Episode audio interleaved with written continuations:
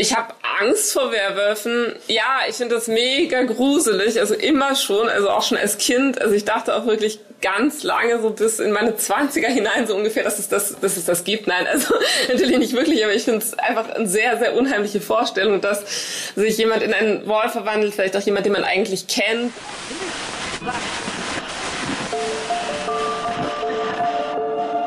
Herzlich willkommen zu Hansa Rauschen, dem Literaturpodcast des Hansa Verlages. Mein Name ist Florian Kessler.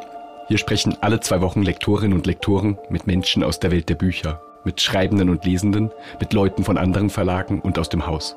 Es geht um alles, was in Bücher passt und außenrum passiert. Und das ist wirklich nicht wenig.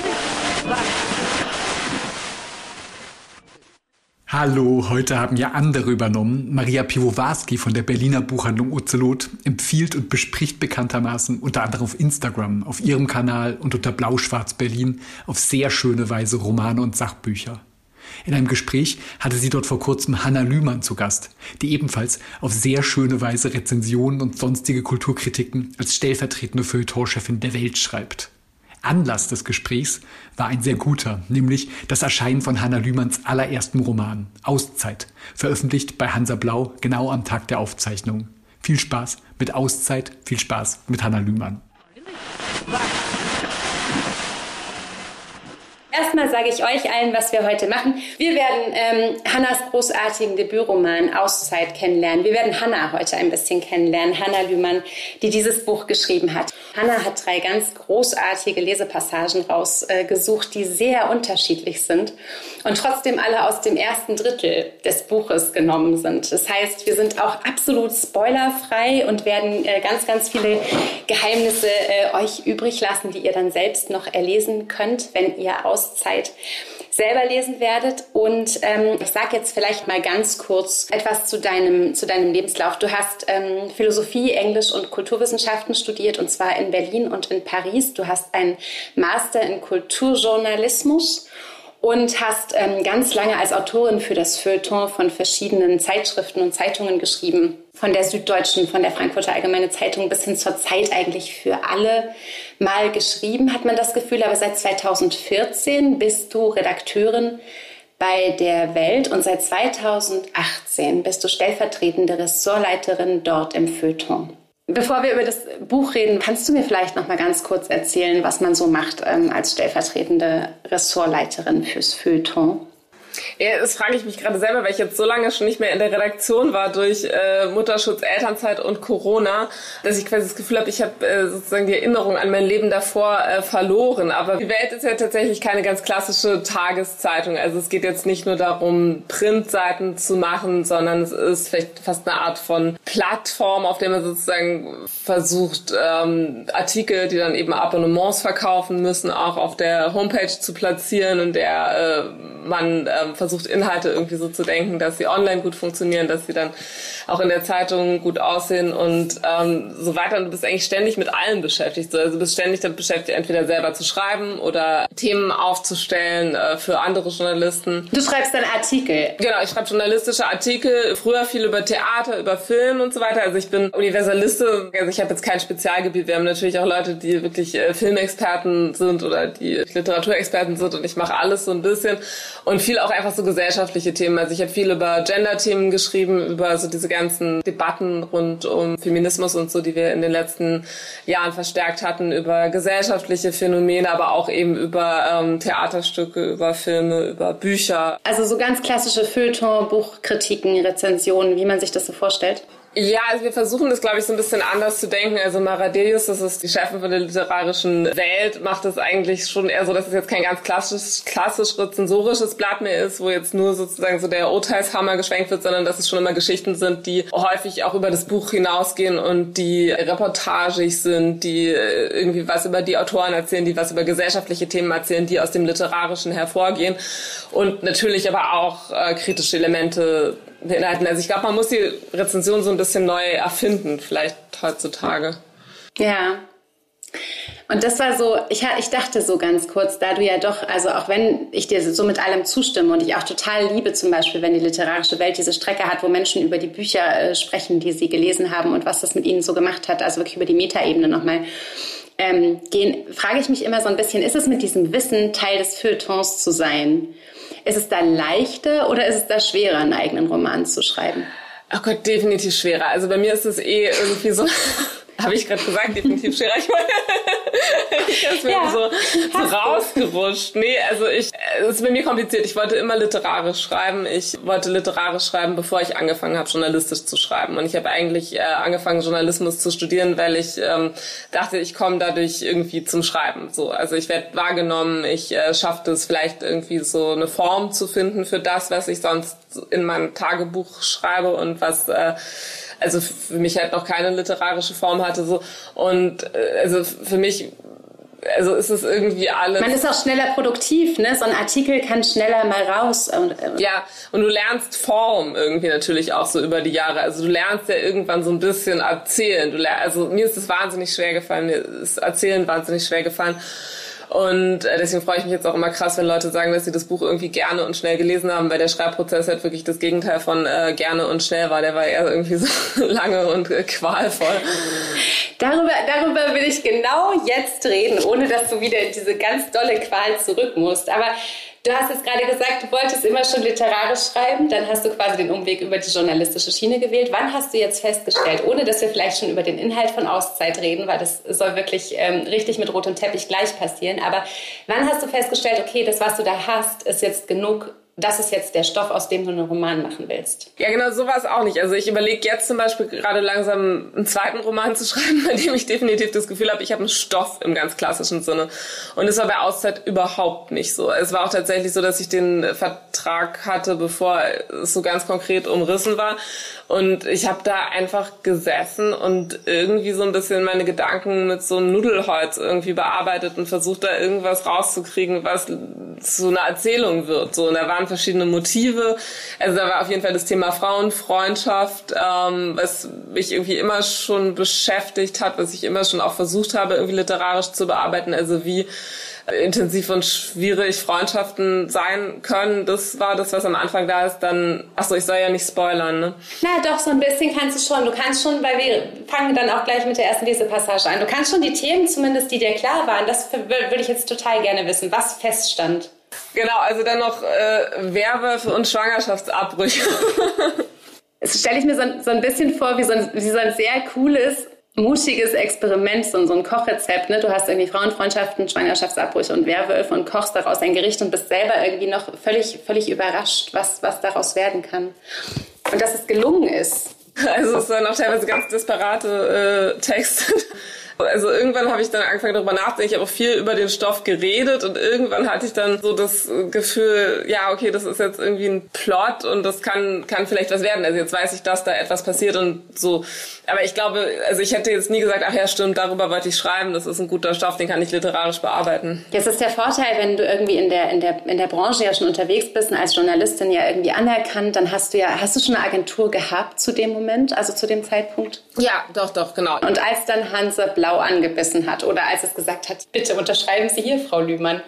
Ähm, kannst, kannst du dich erinnern, wie das, wie das war für dich? Ja, das, das, das war wahnsinnig krass. Also es ist, es ist ja noch eine komplizierte Geschichte, kompliziertere Geschichte in meinem Fall, die ich jetzt hier auch gar nicht so auswalzen will, sozusagen, weil sie wirklich viele Verästelungen gegangen ist, die, glaube ich, nicht so interessant sind. Aber sozusagen, ich äh, sollte schon sehr, also sollte und wollte schon sehr lange ein Buch schreiben. Und ich wollte zuerst eigentlich mit Ulrike von Stenglin, die, die Hansa Blau ja äh, leitet, ähm, ein, ein Sachbuch schreiben und äh, bin sozusagen mit ihr mitgegangen, bis es halt äh, dann über viele Umwege dazu geführt hat, dass sie gesagt, Mann, ich hätte gerne einen Roman von dir, ja, weil sie hat gesagt hat, das was was du da schreibst ist äh, also ist halt vielleicht auch eher Fiktion als ähm, sozusagen äh, Non-Fiction oder es ist auf jeden Fall irgendwie äh, weirder als also so und äh, das äh, war genau das Richtige. Also ich habe halt diesen Druck gebraucht. Ich hätte es auch nie geschrieben ohne den Druck eines eines Romanvertrags und einer Deadline die dazu geführt hat, dass wir jetzt dieses großartige Werk in Händen halten. Ich liebe das immer so wahnsinnig, wenn bei Lesungen wirklich vom Anfang gelesen wird.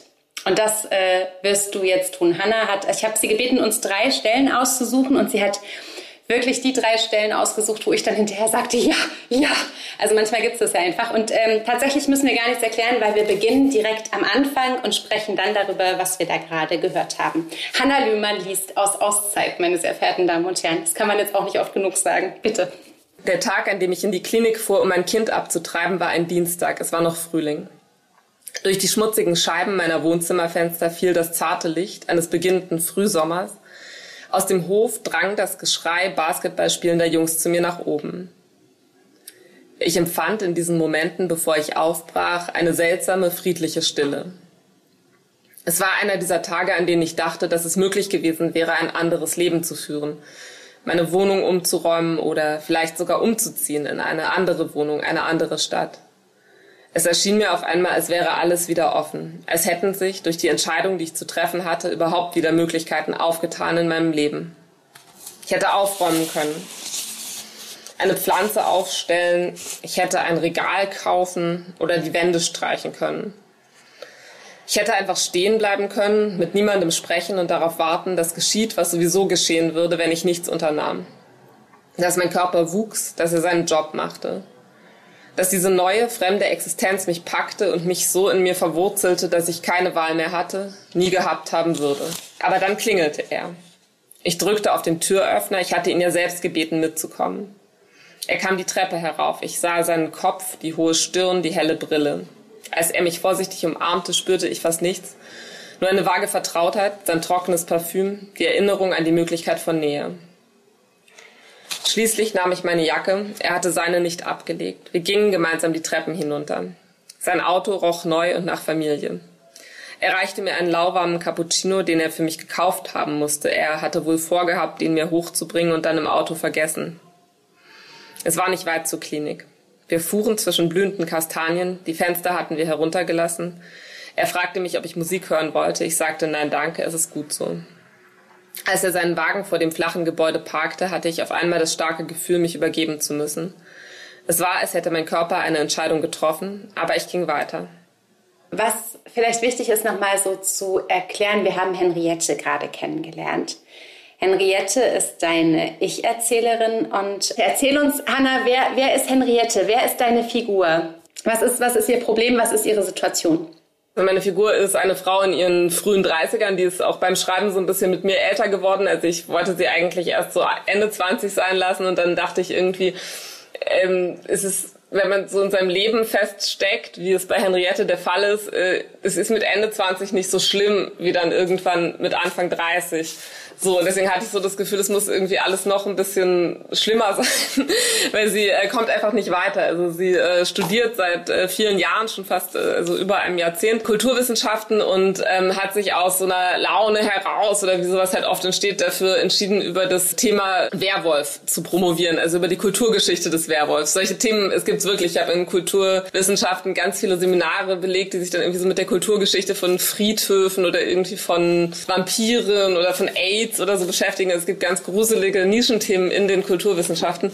Und äh, da ist sie halt irgendwie so ein bisschen drin stecken geblieben. Ähm, hinzu kommt, dass sie das Gefühl hat, sie hat einfach nie von sich aus eine Entscheidung getroffen in ihrem Leben und darüber alles so ein bisschen verpasst. Auf einmal sind alle um sie herum erwachsen geworden und sie äh, steckt fest in so einem existenziellen Gefühl der Unentschiedenheit und fragt sich, was sie äh, falsch gemacht hat. Hinzu kommt, dass sie eben einen Schwangerschaftsabbruch hatte, der sie sozusagen einerseits zwar irgendwie noch mehr in die Krise gestürzt hat, aber eigentlich ist ihr Leben auch sowieso so eine Dauerkrise, dass es das jetzt gar nicht so sehr ist, sondern es kommt ihr, glaube ich, eher so vor, als wäre das für sie halt so ein Way out gewesen oder halt äh, sozusagen der erste Moment, in dem sie eigentlich mit ähm, irgendwas Ernsthaftem, Sinnerfülltem in Berührung gekommen ist und sie hat sich aber dagegen entschieden und kommt damit nicht klar.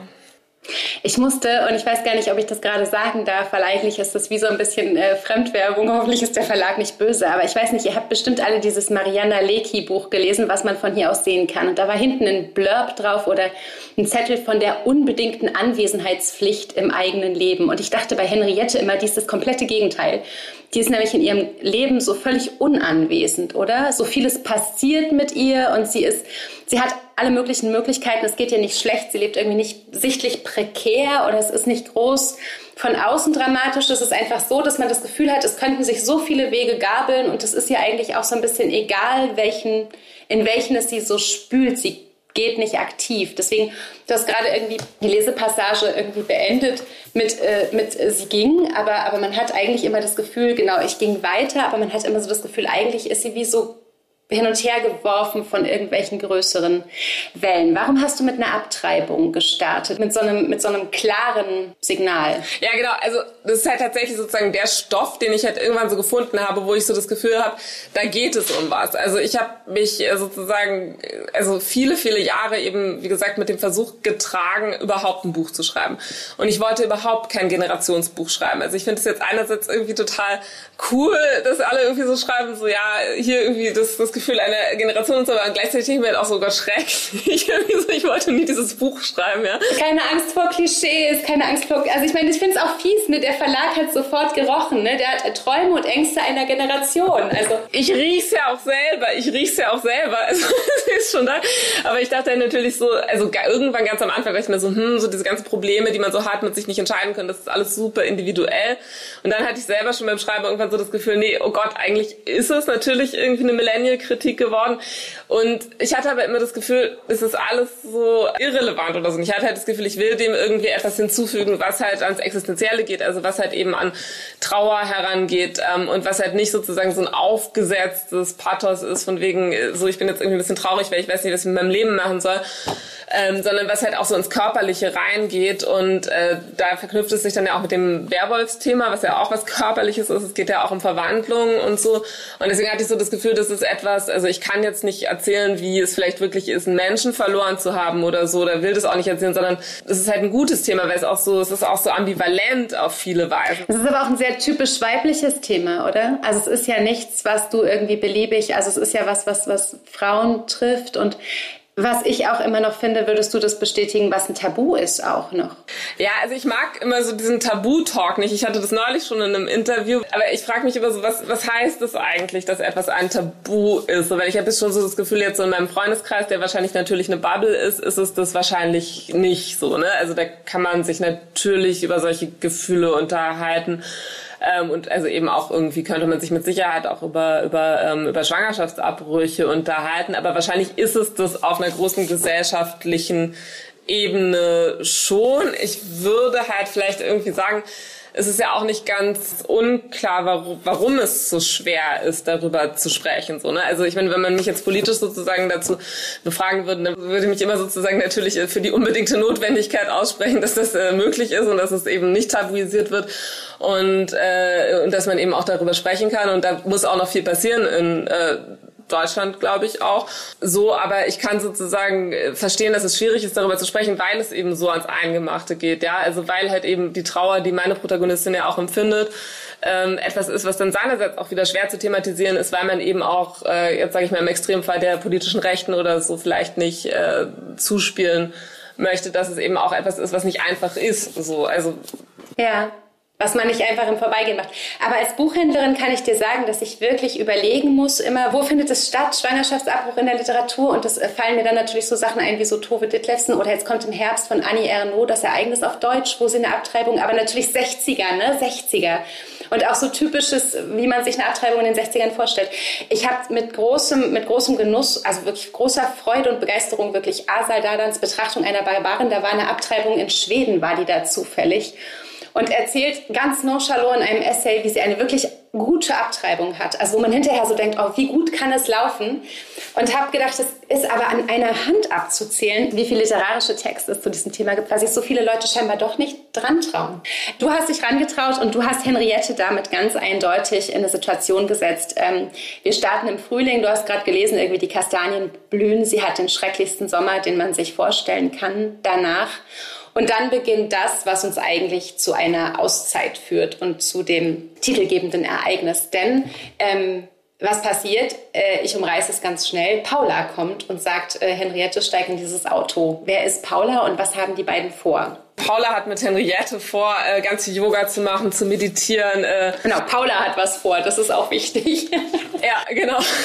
Es ist ja eins von Henriettes Problem halt immer, dass sie halt immer eigentlich gehandelt wird, sozusagen, oder also halt gar nicht irgendwie dazu kommt, irgendwas selber zu entscheiden. Und äh, dazu gehört halt die Beziehung mit Paula. Es ist ihre beste Freundin, könnte man eigentlich sagen, aus Schulzeiten. Und Paula sagt einfach so, Henriette, komm, wir setzen uns jetzt ins Auto, du brauchst eine Auszeit und fährt mit ihr in so eine Hütte, die sie von einem Arbeitskollegen zur Verfügung gestellt bekommen hat. Tief im bayerischen Wald und äh, Paula ist eben so ein bisschen, also sie ist spirituell angehaucht, sie steht äh, vielleicht so ein bisschen auch für ähm, irgendeine Art von Lebenskraft oder Freude, könnte man zumindest aufs erste Lesen denken. Also für mich hat sie auch noch was leicht Unheimliches oder Hexenhaftes oder so, wo ich immer das Gefühl habe, ich weiß gar nicht, ob das so rüberkommt. Ich hoffe, dass es ein bisschen rüberkommt. Und ja, Paula will Henriette quasi heilen. So, also sie nimmt sie mit und sagt, wir machen jetzt hier Yoga und Reiki, bis äh, dein Trauma irgendwie verarbeitet ist. Und die hat auch irgendwie so eine gewisse, so eine, so eine, also du sagtest ja schon hexenhaft, die hat auch wirklich so eine Macht über Henriette, die sich ja auch eben, wie wir es vorhin schon gesagt haben, so hin und her werfen lässt und gar nicht so eine große eigene Meinung hat. Aber ich habe Paula immer so in meinem, in meinem Kopf hatte ich immer so ein, die heißt bei mir eigentlich immer Paula sagt, weil Henriette immer sehr häufig irgendwie so Paula sagt, wir machen jetzt das und das und, und dann, dann macht Henriette das und sie vertraut ihr zu einem ganz, ganz großen Grad auch und die fahren in den bayerischen Wald in der Hütte, wo ich erst so denke, boah, für eine Auszeit, aber auch ein gruseliger Ort. Also kein schönes Spa-artiges mit, mit hast du nicht gesehen, Whirlpool und so weiter, sondern erzähl mal die Location, die du ausgesucht hast und warum. Die wohnen in Berlin oder sie starten von dort, aber du lässt sie nicht irgendwie in so eine lichte Brandenburger Kiefernwaldlandschaft, sondern du lässt sie in den bayerischen Wald fahren. Was hast du dir dabei gedacht?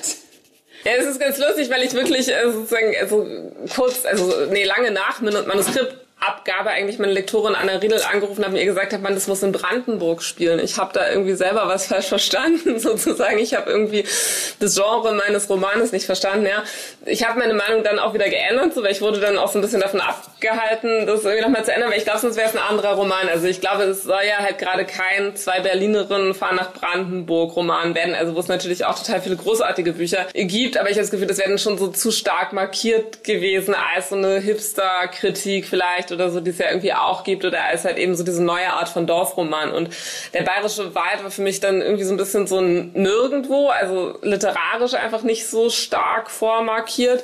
Und es basiert einfach wirklich auf so einer Hütte, in der ich halt mal war, schon vor fünf Jahren mittlerweile mit zwei sehr guten Freunden, die, ähm, als ich noch versucht habe, mein Sachbuch zu schreiben, so und wir sind dann äh, zu dritt hingefahren. Es war nicht so gruselig. So, so. Habt ihr Yoga gemacht? ja, genau, haben viel Yoga gemacht. Nee, wir haben versucht, so joggen zu gehen im Hochwald. Das war wahnsinnig anstrengend. Aber was dieser Wald auch kann, ist gruselig sein. Also ich musste zum Beispiel, du hast irgendwo den Wolpertinger, sagt man das so, eingeflogen. Ich als alte altes Brandenburg-Girl kannte den gar nicht. Ich musste, du hast ihn so beschrieben als, ich sag das mal so dilettantisch ostdeutsch, also ausgestopftes Kaninchen mit so, mit so Eichhornzähnen und, und äh, Schwanenfedern im Rücken, oder? Ja, es gibt den in Brandenburg aber als Rasselbock. Das habe ich dann auch recherchiert, äh, als ich das nach Brandenburg verlegen wollte. Kennst du den Rasselbock?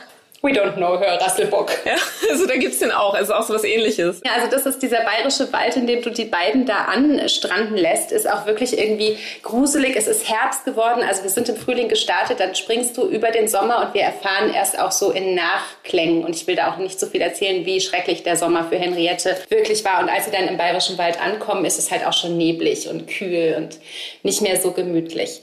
Willst du deine zweite Lesepassage lesen, in der wir Paula, von der wir gerade schon äh, gesprochen haben, in Höchstform antreffen. Ähm, die gehen nämlich äh, eine Yoga-Session machen. Und ja, natürlich ist der bayerische Wald sehr, sehr schön, aber er bietet auch Stoff für düstere existenzialistische Romane. Das muss man ihm lassen. Wir sind jetzt im Wald in der Hütte und äh, Paula und Henriette. Let's go. Nachmittags schlägt Paula vor, dass wir Yoga machen.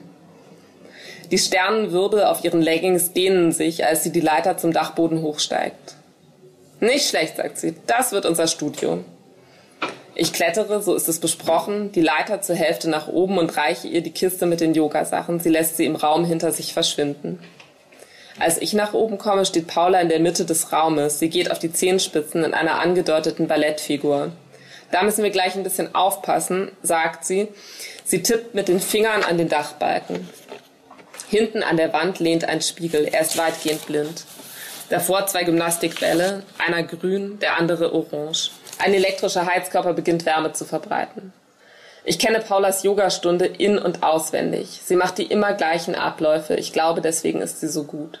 Der Körper erwartet schon, was er bekommt. Er nimmt die Posen wie im Schlaf ein, traumwandlerisch. Aber ohne Paulas Stimme wäre alles nichts. Sie ist das Band, an dem ich durch ihre Stunden gleite.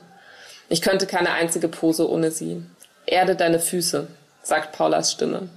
Wir beginnen heute im Stehen sagt sie, als wäre es nicht jedes Mal so, als würde nicht jede ihrer Stunden mit diesem Bodyscan beginnen, diesem Abspüren des eigenen Körpers auf Engen und Verspannungen, diesen Mikrojustierungen, mit denen sich der Körper in die richtige Position bringt. So, jetzt schließen wir die Augen, sagt Paula, und dann atmen wir ganz sanft.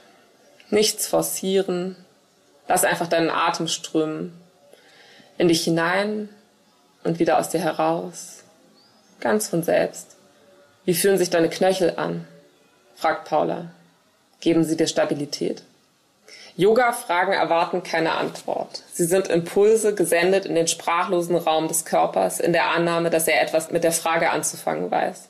Während Paulas Stimme meinen Körper emporwandert, die Waden, die Kniekehlen, meine Schenkel, spüre ich, dass nirgendwo in mir ein Widerhall ist. Ich spüre das Hängen meiner Schultern, die Schwere meiner Mundwinkel, die immer noch verdutzte Leere meines Bauches.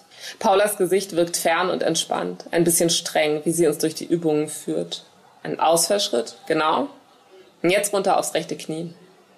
Paula atmet ein, es ist ein kleiner Auftakt. Meine Zehen drücken auf den dünnen Schaumstoff. Als ich im Krieger stehe, kommt Paula zu mir herüber. Sie stellt sich so nah hinter mich, dass wir uns fast berühren. Sie legt eine Hand auf mein Steißbein und die andere unten auf meinen Bauch. Gerade bleiben sagt sie leise. Sie legt die Hände auf meine Schultern und drückt sie sanft nach unten, richtet meine Arme aus, so dass sie gerade sind. Ich öffne die Augen. Inmitten der bunten Tätowierungen auf ihrem Unterarm erkenne ich eine kleine schwarz gezeichnete Meerjungfrau, die ich noch nie zuvor gesehen habe. Ich frage mich, wann Paula sich hat tätowieren lassen, ohne mir davon zu erzählen. Bisher haben wir jedes ihrer Motive gemeinsam besprochen. Ich nehme mir vor, sie später darauf anzusprechen, aber vorerst schließe ich wieder die Augen, und versuche mich auf den Flow zu konzentrieren. Sie tritt hinter mich zurück. Ich bin völlig fertig, als wir mit den Sonnengrüßen durch sind. Auch Paula schwitzt, aber bei ihr sieht es aus wie etwas Gesundes. Jetzt noch ein Hüftöffner, sagt Paula, und das in der Hüfte verdrängte Gefühle sitzen. Angst, Trauer, Wut. In dieser Taube, als ich meine Hüfte nach unten sinken lasse, mich Stück für Stück nach vorne ablege, den Kopf zwischen die Arme und die Stirn auf die Matte lege, spüre ich tatsächlich, wie in mir eine Trauer aufsteigt vom Grund meines Magens hinauf in meine Brust und mein Gesicht, bis meine Augen sich mit Tränen füllen. Ich spüre die Wärme von Paulas Hand zwischen meinen Schulterblättern, ihren sanften Druck. Ich höre ihr beruhigendes Sch. Ich glaube, sagt Paula, es wird besser, wenn der Tag vorbei ist, an dem du es geboren hättest. Endentspannung, sagt Paula. Mein Körper liegt auf der Matte, die Arme flach an meinen Seiten. An meinen Daumen, die über den Rand hinausragen, spüre ich die raue Kälte der Bodenplanken. Ich versuche, mir mein Gesicht und meinen Schädelknochen als eine Art durchlässiger Membran zu denken, durch welche die Geräusche und Gedanken hindurchschwappen. Luzide, freundlich, leicht. Nichts bleibt haften. Was auch eigentlich bei einer Lesung stattfinden würde, wäre jetzt donnernder Applaus. Das muss man vielleicht auch mal kurz sagen. Könnt ihr alle mal ordentlich klatschen? Ich muss immer so lachen, jetzt wegen sagt Paula. Oder? Ich hatte die immer so im, ich, ich habe immer so einen Spitznamen schon, Paula sagt, Paula sagt. Und ich fragte mich tatsächlich, und das halte ich auch für eine ganz große Kunst, ich habe nicht rausgefunden, findest du Yoga toll oder findest du Yoga blöd? Also ich, ich, ich konnte mir so beides vorstellen. Nee, also ich mache schon lange Yoga. Ich finde Yoga an sich geil. Also ich glaube, ich könnte ohne Yoga nicht leben, ehrlich gesagt so. Also ich finde, es ist irgendwie schon so das, was ich eigentlich jetzt seit lang, längerer Zeit, ja. Es ist aber auch diese, dieser Automatismus, mit dem du diese Yoga-Stimme anstellst, ja, und wie man dann automatisch guckt, ob meine Knöchel mir Stabilität geben, obwohl ich auf einem Küchenstuhl sitze und solche Geschichten, weil das einfach unglaublich gut funktioniert. Und das ist auch irgendwie so ein bisschen, ja, was, was Paula weiß. Paula will, will gerne Henriettes Probleme lösen eigentlich? Hat sie zu viel Energie? Hat sie Energie über? Ja, ich bin mir nicht sicher. Also es gibt ja eine Szene, also ohne jetzt selber spoilern zu wollen, wo so ein bisschen durchkommt, dass Paula eigentlich selber auch manchmal ganz schön genervt ist von Henriette. Also ich glaube, ganz viel, was wir sozusagen über Paula von Henriette erfahren, sind auch sozusagen Henriettes Projektionen. Also dass sie Paula eben so als diese Rettungsgestalt so ein bisschen für sich sieht. Und sie fühlt sich gleichzeitig aber Paula auch ausgeliefert, weil sie das Gefühl hat, das ist der einzige Mensch, der sie eigentlich kennt. Und irgendwann wird sie zu dem, was Paula über sie denkt, weil sie selber gar nicht weiß, was sie über sich denken soll und dadurch irgendwie sozusagen in dieser Spiegelung so ein bisschen gefangen ist ich glaube, also wer oder was Paula ist, soll eigentlich so ein bisschen offen bleiben. Also ich will, dass man schon spürt, dass sie auch eine dunkle Energie hat. Das merkt man vielleicht gerade mit dieser Meerjungfrau-Tätowierung auch so ein bisschen. Also das wollte ich, da wollte ich irgendwie so, so, so ein Motiv aufscheinen lassen. Ähm, die diese Männer gegen die Klippen äh, äh, lotst. Ja, zum Beispiel auch. Also es ist ja auch ein Roman ohne Männer auf eine Art und Weise. Also es gibt zwar zwei Männer, aber die sind ja irgendwie eigentlich auch nicht wirklich relevant für das, was dann geschieht. Findest du, es wird zu wenig über Frauenfreundschaften geschrieben? Ich, ich überlege gerade. Also ich glaube, es, ja, also wir fallen schon ich bin immer so wahnsinnig schlechtere Namen abzurufen, wenn ich äh, gerade irgendwo sitze, sozusagen, weil ich würde jetzt gerade gerne. Du sollst auch gar keine Beispiele, sondern nur so Meinungen sagen. Genau, also ich habe schon das Gefühl, man neigt dazu, Romane über Frauenfreundschaften natürlich irgendwie zu trivialisieren. Ne? Also schon das Wort Frauenfreundschaft ist irgendwie so aufgeladen, dass man halt irgendwie an weiß ich nicht, keine Ahnung, an irgendwie so, äh, ja, halt diese ganzen Klischees von Kaffeeklatsch oder Zickentauer oder so denkst, so schrecklich das ist. Oder man denkt halt irgendwie, ja, da geht's irgendwie um Frauenthemen. So, für mich wäre das natürlich irgendwie der Wunsch, dass halt sowohl das Thema eben dieses Schwangerschaftsabbruchs, was ja ein sehr weibliches Thema ist, aber irgendwie auch eigentlich ein universell menschliches Thema. Also es gibt ja auch eine männliche Trauer über ungeborene Kinder beispielsweise. So, also das könnte man ja auch thematisieren. Und genauso ist es eben irgendwie so ein bisschen mit dem Freundschaftsthema, dass ich eigentlich hoffe, dass es, äh, dass es universell lesbar ist oder dass es vielleicht auch für einen Mann interessant ist, was das für eine Abhängigkeit untereinander ist. So, nee, ich glaube, es gibt schon viele Bücher über Frauenfreundschaften, aber ich glaube, man könnte vielleicht versuchen, sich dem halt irgendwie nochmal ernsthafter anzunähern. Und es ist mein Buch ja auch gar nicht so sehr. Es ist ja wirklich auch jetzt gar nicht so die tiefe Erzählung einer Freundschaft. Es hat ja eher schon fast ein bisschen was Novellenartiges. Es ist ja wirklich so eine sehr kurze Begebenheit. Es hat auch so ein bisschen was was Kammerspielartiges durch diesen engen, durch diesen engen äh, Ort, an dem du die beiden quasi ähm, aufeinandertreffen lässt und miteinander agieren lässt. Und was ich aber auch ähm, sehr spannend fand, war, dass ich immer so ein bisschen das Gefühl hatte, dass Paula viel genauer weiß, was Henriette eben spürt oder will. Also Paula kennt irgendwie Henriettes Trauer besser die natürlich auch eine schwierige Trauer ist, weil ähm, eben dieser Schwangerschaftsabbruch ja nochmal was anderes ist als eine, eine,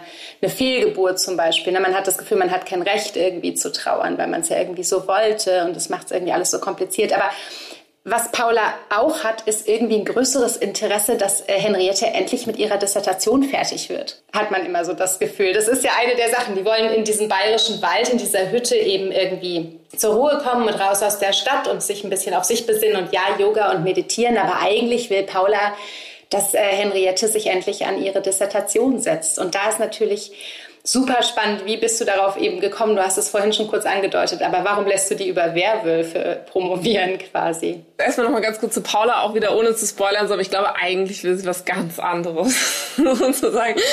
so, man denkt halt immer so, sie will so das, das, das Gute für Henriette und so, und also will sie auch irgendwie, aber Genau, also vielleicht ist sie auch eher so eine Art Schicksalsmacht oder so. Auch ganz kurz, ohne zu spoilern, du hast Paula, die, die, die so hell strahlt und so unverletzt wirkt, äh, der hast du wahnsinnig vielschichtig eine auch tiefe Verletzung äh, gegeben, quasi als Autorin, die sich die das äh, ernst genommen hat mit diesem Hurt Your Characters Diktum. Also da hast du eigentlich nicht gespart, genau.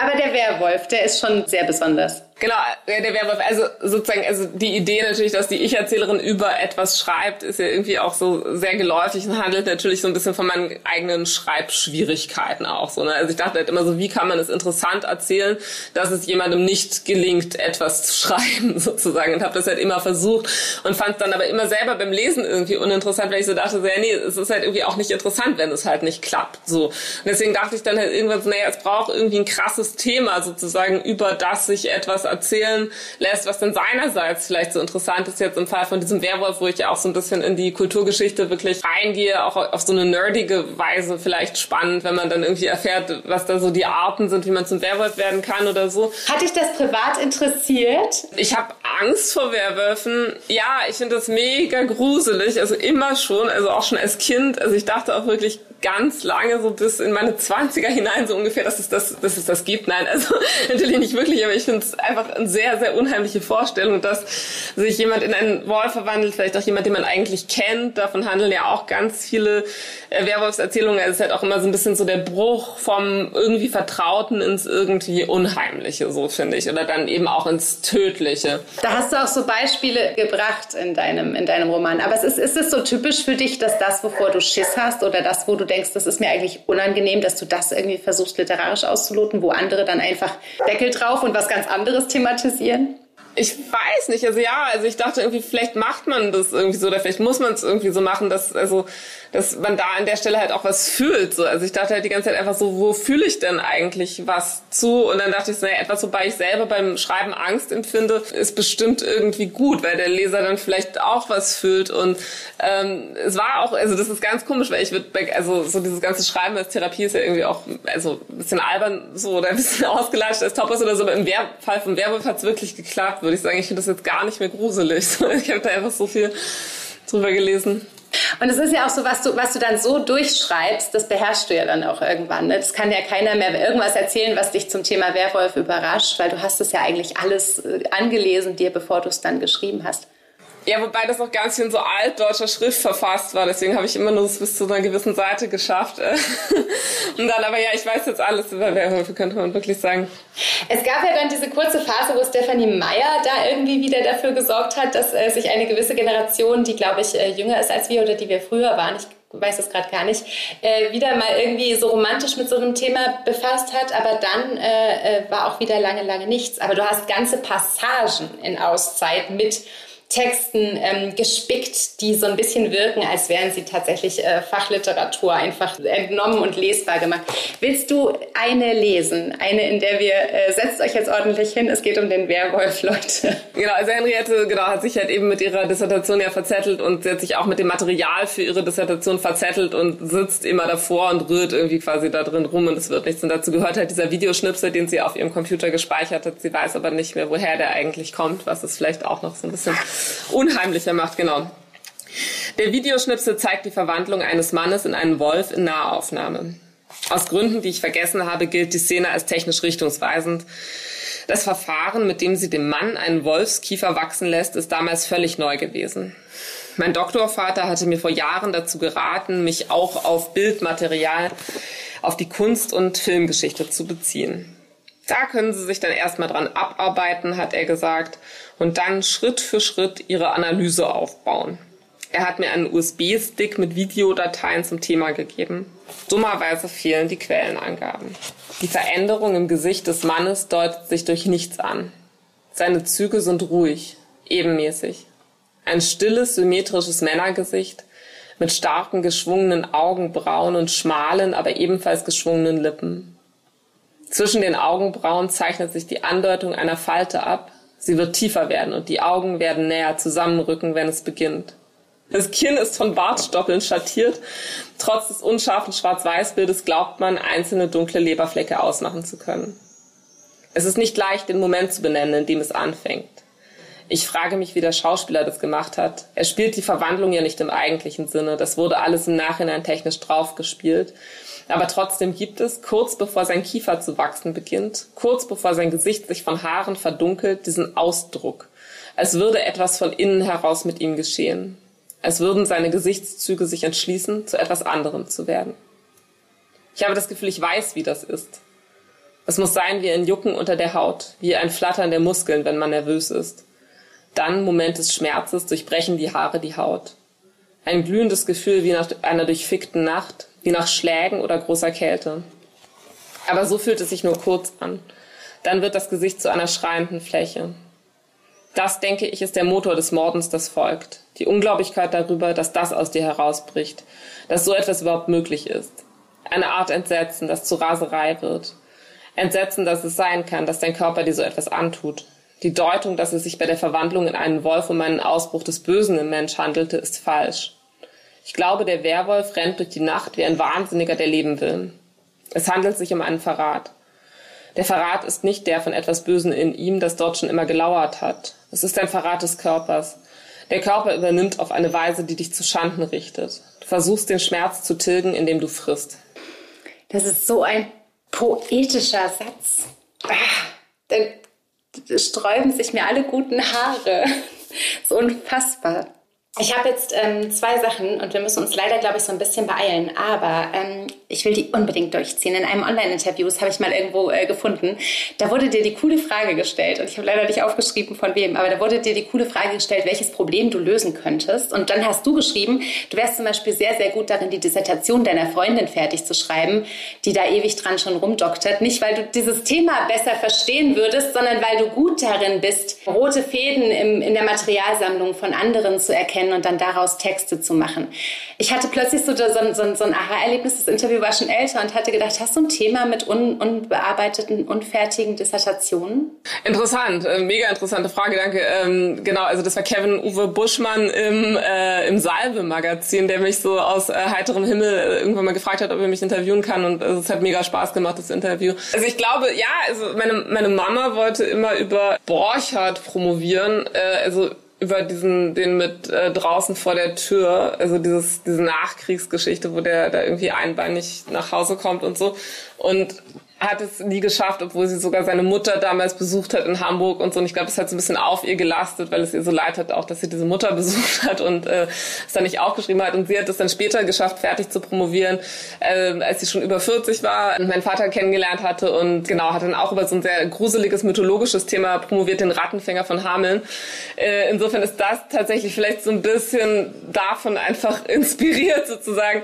Und ich selber habe ja nie angefangen zu promovieren, aber ich hatte ja auch dieses Sachbuchprojekt, was ich nie geschafft habe. Und ich glaube, so dieses Gefühl irgendwie, dass irgendwas in einem Text einfach nicht vorangeht aus irgendwelchen Gründen, weil der irgendeinen DNA-Fehler hat oder man irgendwie das Thema nicht so richtig durchsteigt oder es einen irgendwie auch nicht so richtig interessiert oder sowas. Das kann ich halt schon mega gut nachfühlen und bin halt krass froh, dass ich es jetzt irgendwie geschafft habe, diesen Roman fertig zu schreiben. Aber ich habe auch so einen Komplex, dass ich denke, ich müsste eigentlich promovieren, ja. Das klingt ja auch so ein bisschen so, als also ich finde, wenn du über den Roman redest, dann, dann äh, ich finde, ich finde, er ist so unglaublich äh, gelungen und er wirkt so in einem Guss und aus einem aus einem guten, also aus, aus Themen was Gutes fabriziert. Das ist äh, ganz anders, als wenn du erzählst, wie du dich quasi damit so gequält hast. Aber ist es vielleicht auch so ein bisschen so ein Schriftstellerinnen-Ding, dass es so schmerzen musste, wie so ein Geburtsschmerz irgendwie, oder dass man sich so zerreißen musste, um so ein Buch rauszubringen? Ja, wobei das mit der Geburt ja zum Glück wesentlich schneller geht als äh, jetzt dieses Roman-Ding. Ähm, ja, also ich finde, so ist es natürlich jetzt irgendwie äh, eitel äh, zu sagen, so ja, ich bin Schriftstellerin, deswegen fällt es mir schwer oder so. Das müssen ja auch immer noch dann die Leser und Leserinnen äh, sozusagen entscheiden. Und es wäre mir jetzt natürlich total peinlich, wenn jetzt am Ende irgendwie alle sagen, ja, es ist ja irgendwie nicht gut oder so. Und aber ich glaube schon, dass alle Leute, die ernsthaft sich irgendwie mit Schreiben versuchen zu befassen oder so, irgendwie vielleicht sich auch ein bisschen damit quälen. Wobei ich ändere Meinung, meine Meinung dazu auch immer. Ich dachte immer ganz lange, es muss einem total schlecht gehen, um zu schreiben. So und seitdem ich äh, meinen äh, jetzigen ähm, Mann kennengelernt, also meinen Mann kennengelernt habe, sozusagen sehe ich das nicht mehr so. Es geht's dir leider gut, aber du willst trotzdem weiterschreiben. Hanna. Nee, es geht mir gut und ich kann aber auch schreiben. So, also es gibt eigentlich überhaupt, also ich glaube, es ist irgendwie auch ein bisschen, irgendwie muss es auch nicht sein. Also irgendwie muss man sich auch nicht quälen. Irgendwie ist es auch kitschig. Was ich glaube, was schon so ein bisschen der Fall ist und was du tatsächlich auch beweist und weswegen du es dir vielleicht auch künftig wahnsinnig gut gehen lässt, aber was natürlich super spannend ist, ist, wenn man es seinen Figuren einfach mega schwer macht. Also es muss ja irgendein Problem geben, so, ne? Das ist ja halt so das Ding. Es muss einfach irgendwas geben, was schwierig ist, sonst ist es ja nicht interessant, so, ne? Also das glaube ich schon, ja. Ich wollte eigentlich noch unbedingt so eine Schnelldurchlauf-Fragerunde machen. Also irgendeine so Fragerunde, wo du so ganz schnell Ja und Nein und Ja und Nein und äh, links und rechts sagen musst. Und wollen wir es noch versuchen, Hanna? Kannst du noch? Voll gerne. Ich mag sowas sehr gerne. Ja. Okay, also wenn der Roman nicht Auszeit geheißen hätte, wie hieß er dann? Äh, wie hieß er dann? Oh, ich, oh Gott, ich wollte ihn irgendwann mal Heilung nennen, aber das wäre so mega Gothic-Trash gewesen, schrecklich. Das wäre es wirklich gut, dass es nicht. Wie hat dir dein Philosophiestudium beim Schreiben geholfen? Ja, analytisches Denken auf jeden Fall. Ähm, ja, Strukturierungsfähigkeit. Mhm. Wo schreibst du am liebsten und wann? Mittlerweile überall. Aber eigentlich schreibe auch nicht gerne, es ist immer eine Qual. Womit wir wieder beim Thema wären. Es gefällt mir eigentlich wahnsinnig gut. Wer soll deinen Roman im Feuilleton bitte loben? Gott, äh, wer soll ihn loben? Äh, Ijoma soll ihn bitte loben. Vielleicht, äh, wahrscheinlich verreist er ihn. Ähm, äh, wer soll ihn noch loben? Warte, ähm, ähm, ähm, ähm nee, mir fallen keine Namen ein. Mir fällt immer nur Ijoma Mangold ein. Wenn ich an Feuilletonisten denke, fällt mir immer Ijoma Mangold ein. das ist irgendwie auch albern, aber es ist das ist äh, genau der Richtige. Der soll den mal loben. Ich, ich unterstütze das. Wo kann ich unterschreiben? Ähm, Auszeit wird verfilmt oder am Theater inszeniert. Ähm, wer spielt Henriette und wer spielt Paula? Äh, Nina Hoss. ich weiß es nicht. Nina Hoss vor zehn Jahren. Ja, Nina Hoss vor zehn Jahren ist Henriette und ähm, Paula ist, ähm, weiß nicht, Paula ist so eine Hosenrolle, also umgekehrte Hosenrolle, die wird von irgendeinem Mann gespielt. Vielleicht von diesem, äh, von diesem einen rumänisch, äh, rumänischen russischen Schauspieler, ich habe den vergessen, der ähm, ah, ich ahne, was du meinst. sehr dünne, äh, ja, genau. Ich ahne, ja. was du meinst. Aber ich habe es auch nicht so richtig mit Namen. Aber wir haben jetzt alle ein unglaubliches Bild im Kopf. Und die allerletzte Frage. Äh, du fährst in eine einsame Waldhütte. Wen oder was nimmst du mit? Ähm, ich nehme, oh Gott, warte mal, warte, warte, warte, warte. Fuck, ja, halt mein Laptop und mein Handy ist langweilig. Und mein Mann und mein Kind. Ich hätte nichts anderes gewünscht. Wirst du da Yoga machen, ist vielleicht noch die Frage. Auf jeden Fall die fucking Yogamatte. Wie konnte ich sie vergessen? Auf jeden Fall. Doch, ja. ah, ich danke dir. Ihr Lieben, lest alle Auszeit von der fabelhaften, wunderbaren, äh, sehr witzigen, sehr klugen Hanna Lühmann, erschienen bei Hansa Blau. Wir haben wirklich uns im ersten Drittel dieses Romans bewegt. Es kommen noch Männer, über die wir nicht äh, gesprochen haben, weil ähm, ihr euch das selber erlesen sollt. Es kommen noch Werwolf-Szenen. Lest es vielleicht bei Tageslicht oder bei Sonnenschein im Park. Ähm, ich wünsche euch unglaublich viel Vergnügen mit diesem Buch. Ihr könnt da viele Entdeckungen machen. Und vielen, vielen Dank, liebe Hanna. Schönen Abend euch allen. Tschüss. Tschüss, ja, Hanna. Tschüss.